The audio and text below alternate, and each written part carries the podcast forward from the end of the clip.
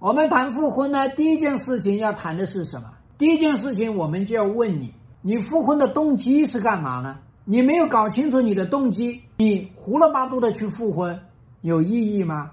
我们去复婚是因为我们有感情，我们去复婚是因为离婚是离错了，所以大家注意，感情是我们复婚的核心。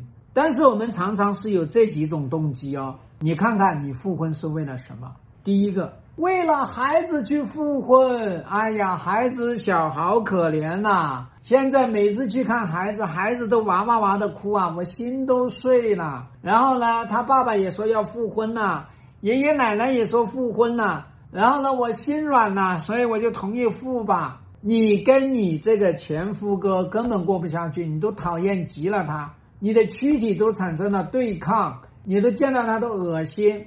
你还跟他复婚？婚姻是要灵与肉的结合，财产要结合，人生关系要结合，未来要结合，有这么多结合，你能够为了孩子去复婚吗？有些人呢是打着孩子的名义去复婚，实际上内心深处有感情；有些人是真的纯粹为了孩子去复婚，这个复婚对于孩子来说就是一场灾难。孩子不需要婚姻。孩子只需要父母，父母给到他充足的爱，给到他合理的爱，孩子能够健康成长的。那我们第二种，父母逼着我们复婚，所以我们说现在这个天底下的父母啊，叫做混蛋的父母还不少。至少我辅导的这个客户里面，大概有百分之一的女生跟我说：“哎呀，我那个公婆逼着我们离婚呐，人家小夫妻俩过得好好的，他非得要这撺掇人家离婚，非得要说这个女人不守妇道。”非得要说这个女人太懒惰，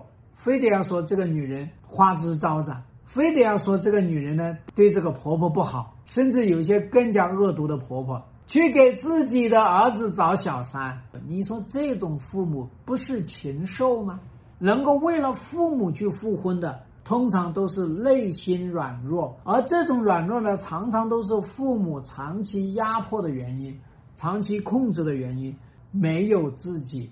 为了别人而活，像这种人呢，能够去出个轨啊，对他自己来说也是一种心智的成长。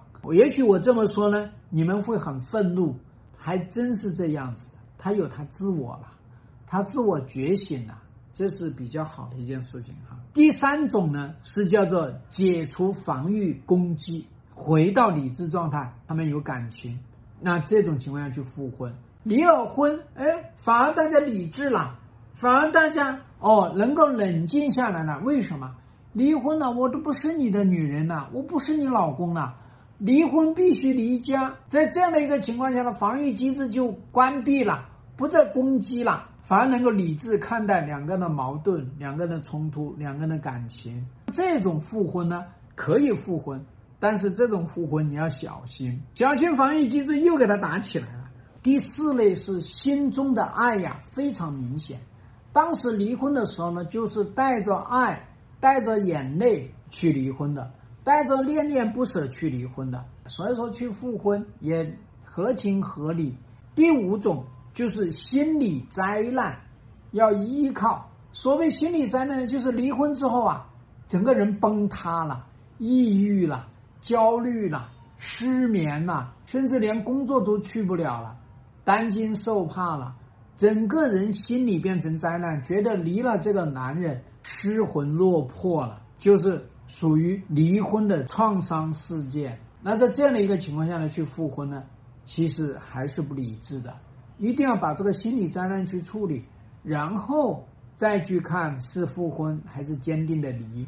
那么第六类呢，碰壁反弹呐，比方我们辅导有男的。好欢情逼着老婆离婚，很多男人呢好自信，觉得是真爱，觉得这个女人能够什么都不图，结果真离婚了，净身出户，还有背到债，结果他们在一起也不行了，被这个小三抛弃了，然后回来了，就这样一种叫做碰壁反弹。从专业的角度来说呢，他这里面碰壁反弹型的复婚呢，其实还真的是有不少值得复婚的。为什么？因为婚外情是能够让一个人脑子糊涂、眼睛变瞎。这个人他没有是非判断能力，没有逻辑，所以这样一种情况下呢，也是可以去复婚。第七类求收留啊，离了婚之后太惨了，没有一技之长，没有工作，人老色衰，没有自信，你说这种能去复婚吗？你复不成嘛。